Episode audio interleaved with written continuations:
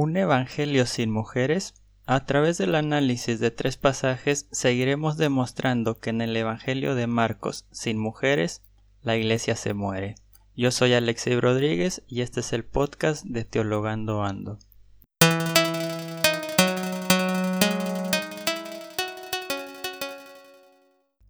Hola amigos, bienvenidos otra vez a su podcast de Teologando Ando. Y primeramente les quiero agradecer a todos aquellos que se han inscrito al canal, tanto en Spotify como en el blog. Les agradezco que sigan haciendo crecer este ministerio y este podcast. Y como les dije la semana pasada, vamos a seguir tocando el tema de las mujeres en el Evangelio de Marcos. Antes quiero hacer algunas aclaraciones que me han preguntado por ahí cuando yo menciono que Marcos escribió en el año 70 aproximadamente y es el primer evangelio, es algo que ya la comunidad científica o la comunidad académica eh, lo da por sentado. Esto de que Marcos es el primer evangelio que fue escrito. Muchos me han preguntado si Mateo no es el primer evangelio porque es el primer evangelio que aparece en la Biblia, pero esto se puso así por tradición y no por orden de aparición cronológica de los evangelios, sino que ya está bien estudiado y bien precisado que Marcos es el primo en ser escrito y tanto Mateo como Lucas conocen su existencia mientras están escribiendo su evangelio. Otra pregunta que me han hecho es sobre la diferencia entre exégesis y hermenéutica, si es lo mismo, si no es lo mismo, y seguramente más adelante sobre este tema hablaré en otro capítulo del podcast, pero para hacérselas sencillas usamos exégesis en este podcast en el sentido de preguntarnos qué quiso decir el autor del texto y hermenéutica lo usamos en el sentido de las lecturas que se le da cada quien a un texto claramente con sus diferentes reglas y sus diferentes normas. Entonces, exégesis sería preguntarle al autor y hermenéutica sería preguntarle al lector qué significa el texto para ellos. Más adelante, como les decía, seguramente se estará preparando un episodio completo sobre este tema bastante interesante porque para muchos exégesis y hermenéutica han llegado a significar lo mismo cuando claramente no es así, hay que hacer una diferencia. Bien, volvamos al tema. La semana pasada hablamos de este proceso de invisibilización de la mujer que se da no solamente en los evangelios, sino en la cultura en general, y mencionamos dos pasajes claves del Evangelio de Marcos y prometí que esta semana íbamos a estudiar más a fondo otros tres pasajes y la siguiente semana vamos a terminar con los últimos tres pasajes referente a la mujer en el Evangelio de Marcos. Otra cuestión que me han hecho es por qué hablar de la mujer justo ahora. Bueno, es un tema que tiene que ser hablado y que aunque a veces algunos digan que ya se cansaron de escuchar sobre este tema en ámbitos bíblicos, en ámbitos teológicos, la verdad que es un tema que cada vez es más necesario seguir tocando y aprovechando que estamos cerca del Día Internacional de la Mujer y también la protesta del 9 de marzo, creo que es un tema interesante para estarlo hablando desde un punto de vista bíblico y teológico.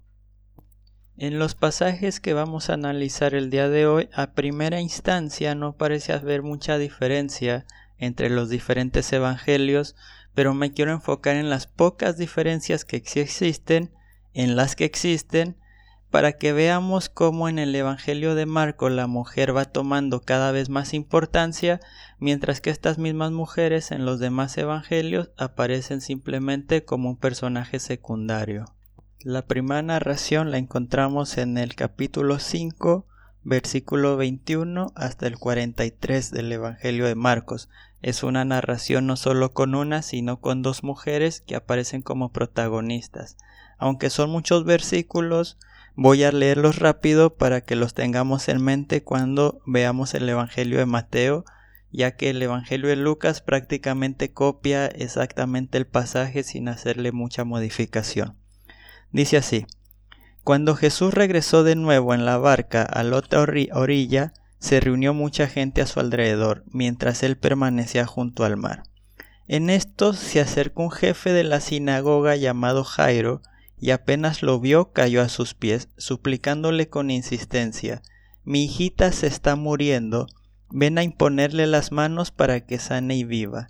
Jesús fue con él, y como lo hacía tanta gente, lo, lo seguía tanta gente, lo apretujaban por todos lados. Había una mujer que padecía derrames de sangre desde hacía doce años, que había sufrido mucho con numerosos médicos y gastó todos sus bienes sin obtener ninguna mejoría. Al contrario, empeoraba más. Cuando oyó hablar de Jesús, se abrió paso entre la gente y tocó por detrás su manto, porque pensaba, si al menos toco su manto me sanaré. De inmediato dejó de sangrar y notó que su cuerpo había sanado de su mal. Jesús, al darse cuenta de la fuerza que había salido de él, se volvió a la gente preguntando ¿Quién tocó mi manto? Sus discípulos le dijeron ¿Ves que la gente te apretuja y tú preguntas ¿quién me tocó? Jesús, sin embargo, seguía observando a su alrededor para descubrir quién había sido. Entonces la mujer, muy asustada y temblorosa porque sabía lo que le había sucedido, se acercó a Jesús, se arrojó a sus pies y le contó toda la verdad. Jesús le dijo, Hija, tu fe te ha sanado, vete en paz y queda curada de tu enfermedad. Todavía Jesús estaba hablando cuando llegaron de la casa del jefe de la sinagoga a informarle, Tu hija ha muerto. ¿Para qué seguir molestando al maestro? Pero Jesús, sin hacer caso de los que hablaban, dijo al jefe de la sinagoga, No temas, tan solo cree. Y no dejó que nadie le acompañara sino Pedro, Santiago y Juan, el hermano de Santiago. Al llegar a la casa del jefe de la sinagoga y ver el alboroto de la gente que lloraba y gritaba sin parar, Jesús entró y les dijo, ¿Por qué este alboroto y estos llantos? La niña no ha muerto, está dormida. Y se burlaban de él. Jesús hizo salir a todos y junto con el padre de la niña, la madre y los que lo acompañaban, entró donde estaba la niña. Luego la tomó de la mano y le ordenó Talita cum, que significa muchacha te lo ordeno, levántate. Enseguida la muchacha, que tenía doce años, se levantó y se puso a caminar. Ellos quedaron muy sorprendidos. Jesús les advirtió con insistencia que nadie lo supiera y les pidió que dieran de comer a la niña. Fin del pasaje en el Evangelio de Marcos. El Evangelio de Marcos suele usar, para los que no lo han leído, una forma narrativa que le decimos una estructura de sándwich, que es encerrar un pasaje principal en medio de dos pasajes que se relacionan con el mismo tema. El ejemplo clásico siempre es la destrucción del templo. Jesús habla de la higuera, maldice a la higuera, va al templo, eh, purifica el templo y después vuelve y ven a la higuera que ha funcionado justamente la maldición de Jesús. En este caso hay una historia que es la de la mujer con flujo de sangre encerrada en medio de la historia de la hija de Jairo, el principal de la sinagoga, mejor conocido como Talitakum o Talitakumi, dependiendo la lectura que le haga cada uno. Este pasaje es bien importante en el Evangelio de Marcos porque hay una referencia entre las dos mujeres que se va a repetir mucho, que es el número 12. El número 12 es bien importante en la tradición bíblica porque es el número que representa al pueblo de Israel, las doce tribus, los doce discípulos. En este caso, quienes tienen el número 12 en toda la narración es tanto la mujer que hacía 12 años que padecía derrames de sangre, y la hijita de Jairo, que, que nos dice al final que tiene 12 años.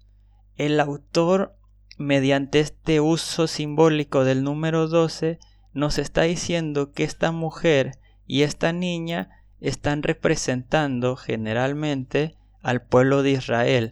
Imagínense ustedes la sorpresa de un lector judío de que pongan a dos mujeres representando a un pueblo que es el pueblo de Israel. No, no se imaginan ustedes la sorpresa que, que podrían llevarse ellos. Acompáñenme ahora a leer este mismo pasaje, esta misma narración, pero en el Evangelio de Mateo. Mateo capítulo 9, versículo 18 en adelante. Son menos versículos, así que no tardaremos tanto en leer. Dice así.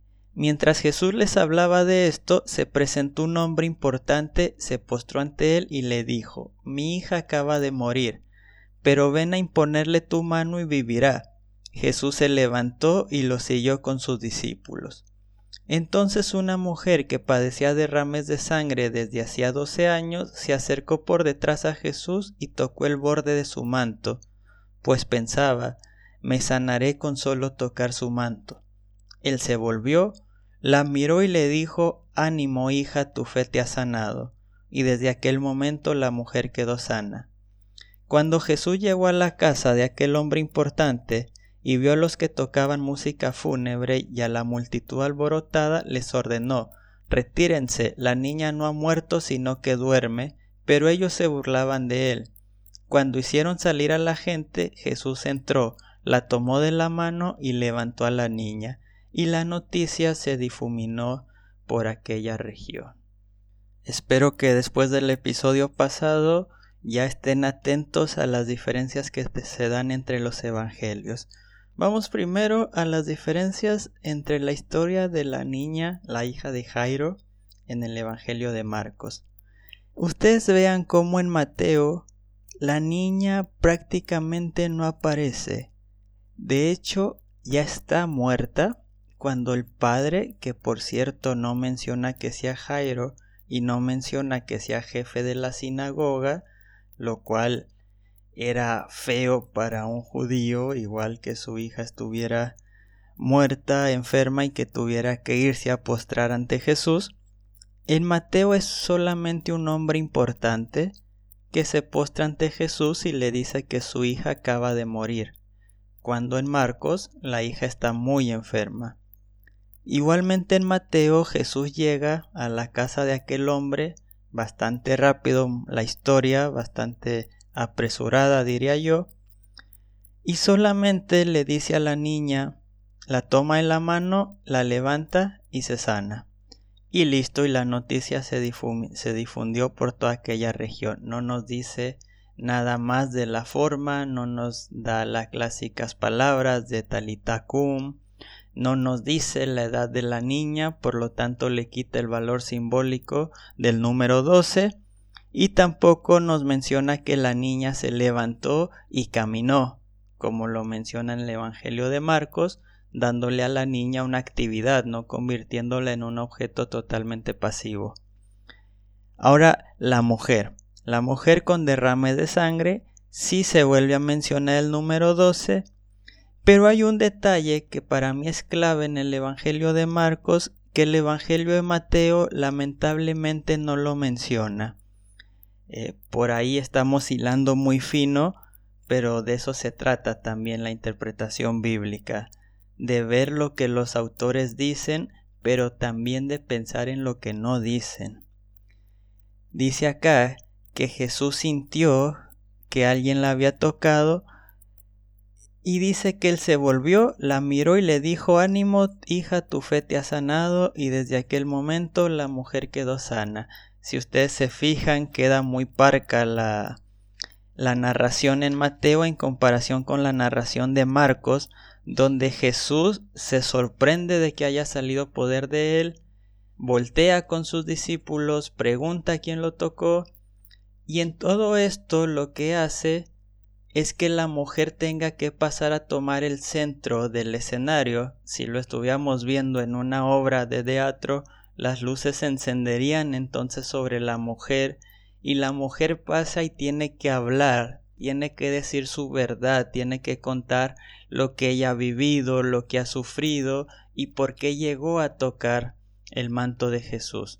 Es decir, la mujer, aunque no lo exterioriza en la narración de Marcos, Jesús le está dando la palabra y le está llevando al centro del pasaje mientras que Mateo hace de Jesús completamente el sujeto activo de la narración, mientras que la mujer queda solamente como aquella que fue y tocó el manto sin decir que había hecho ya antes muchas cosas para ser sana de su enfermedad.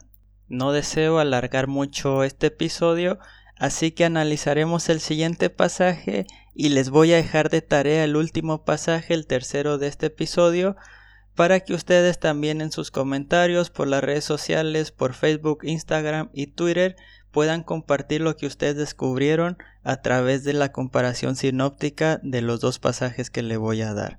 Pero analicemos el siguiente. Marcos capítulo 7 versículo 24 al 30. Dice así, Jesús partió de allí y se dirigió al territorio de Tiro. Luego entró en una casa con la intención de que nadie lo supiera. Sin embargo, no logró pasar inadvertido porque una mujer que tenía su hijita poseída por un espíritu impuro, apenas se enteró de que estaba Jesús, fue a arrojarse a sus pies. La mujer, que no era judía sino sirofenicia de nacimiento, le, le suplicaba que expulsara de su hija al demonio. Jesús le dijo, deja primero que se sacien los hijos, porque no está bien quitarle el pan a los hijos para tirárselo a los perritos. Ella le respondió, Señor, también los perritos debajo de la mesa se comen las migajas que caen de los hijos. Entonces Jesús le dijo, Puedes irte, por lo que has dicho, el demonio ya salió de tu hijo. Cuando la mujer llegó a su casa, encontró a la niña acostada en la cama, pues el demonio ya había salido de ella. Este es un pasaje fuertísimo e interesantísimo en el sentido de que la mujer se va a convertir casi en antagonista de lo que quiere hacer Jesús. Jesús parece ser que quiere descansar, quiere entrar a una casa y estar inadvertido, sin embargo esta mujer se entra a la casa y se arroja a los pies de Jesús y empieza a suplicarle por su hija. El Evangelio es claro, la mujer no es judía. Por lo tanto, Jesús le dice, deja que los que primero se sacien los hijos. Es decir, Jesús tiene una posición muy nacionalista, muy centralista. Yo vengo a los míos y tú te quedas esperando. La mujer le responde a Jesús, es decir, hay una discusión entre la mujer y Jesús y lo sorprendente es que gana la mujer. Esta mujer en el Evangelio de Marcos es la primera teóloga de la historia, alguien que se atreve a responder a Jesús y podemos decirlo de alguna forma a enseñar a Jesús. Jesús a partir de aquí va a abrir su ministerio todavía más a, los demás, no solamente a los judíos, sino que va a ir más allá de, de su pueblo y se va a abrir a bendecir a las demás naciones. No es que Jesús no lo hiciera, claramente en el Evangelio ya lo había hecho, pero simbólicamente es esta mujer la que le abre los ojos a Jesús de bendecir no solo a los judíos, sino a toda la tierra. Ahora veamos este pasaje en el Evangelio de Mateo. Mateo capítulo 15 versículo 21. Jesús salió de allí y se fue a la región de Tiro y Sidón. En esto una mujer cananea procedente de aquella parte fronteriza se puso a gritar Señor, hijo de David, ten piedad de mí, mi hija tiene un demonio muy malo. Pero Jesús no respondió una sola palabra, entonces se acercaron sus discípulos y le rogaron Despídela, porque viene gritando detrás de nosotros. Jesús les respondió, Solo fui enviado a las ovejas perdidas del pueblo de Israel. Pero ella se acercó, se postró ante él y le suplicó, Señor, ayúdame. Él le contestó, No está bien tomar el pan de los hijos para arrojarlo a los perritos. Pero ella le replicó, Es cierto, Señor, pero también los perritos comen las migajas que caen de la mesa de sus señores. Entonces Jesús le respondió, Mujer, qué grande es tu fe, que se realice lo que deseas. Y desde aquella hora la hija de esta mujer quedó sana. Hay pocas diferencias y parece que aquí la mujer sigue siendo aquella que discute y gana con Jesús. Sin embargo, veamos cómo el pasaje en el Evangelio de Mateo defiende a Jesús y pone a los discípulos como aquellos que fueron los malos del momento. Los discípulos son lo que le dicen despídela. Y Jesús le responde primero a los discípulos, solo fui enviado a las ovejas perdidas del pueblo de Israel. Además, cuando la hija de la mujer es sana, no queda sana por las palabras de la mujer, como si lo había sido en Marcos, sino por la fe de la mujer. En Marcos es bien claro que Jesús dice, por esta palabra, por lo que has dicho, el demonio ya salió de tu hija. En Mateo es, grande es tu fe, por lo tanto te se ha hecho lo que has dicho la cosa, lo, lo, que has, lo que has deseado. La cosa es diferente. Una cosa es tener algo por la palabra, por el logos de la mujer y otra cosa por la fe de la mujer. En Mateo la mujer es un creyente como cualquier otro, mientras que en Marcos es el logos, la palabra de la mujer, la que hace que las cosas sucedan, lo cual es muy impresionante de ver que la palabra crea y que la palabra realiza milagros. Entonces, resumiendo, el día de hoy hemos visto a dos mujeres que representaron al pueblo de Israel entero y a una mujer que se atrevió a contestarle y a ganarle una discusión teológica al mismo Jesús. Yo les dejo que ustedes lean en casa Marcos 12, 41 al 44 y Lucas 21 del 1 al 4, donde se van a encontrar a otra mujer que también es muy importante en el Evangelio de Marcos. Les pido que tanto por Instagram, por Facebook, por Twitter o por el blog puedan estarme comentando qué es lo que encuentran, por qué esta mujer es importante, cuál es la diferencia entre el Evangelio de Marcos y el Evangelio de Lucas, y así poder estar en contacto y en el siguiente episodio, el siguiente viernes, vamos a estar comentando muy rápidamente sobre estos textos y vamos a entrar a los últimos tres textos que para mí son los más importantes en, en el tema de las mujeres en el Evangelio de Marcos. Muchas gracias por escuchar, muchas gracias por suscribirse y les pido que sigan escribiéndome sus dudas, sigan escribiéndome sus opiniones Síganme en redes sociales, Alexei Rodríguez, a Alex E V corta para los que no saben cómo se escribe, Rodríguez en Instagram, Twitter Alexei03 y Facebook Alexei Rodríguez. No es muy difícil de encontrar mi nombre. También entren al blog alexibrodríguez.com en donde están todos estos pasajes con sus paralelismos y su importancia en el Evangelio de Marcos. Muchas gracias por su atención.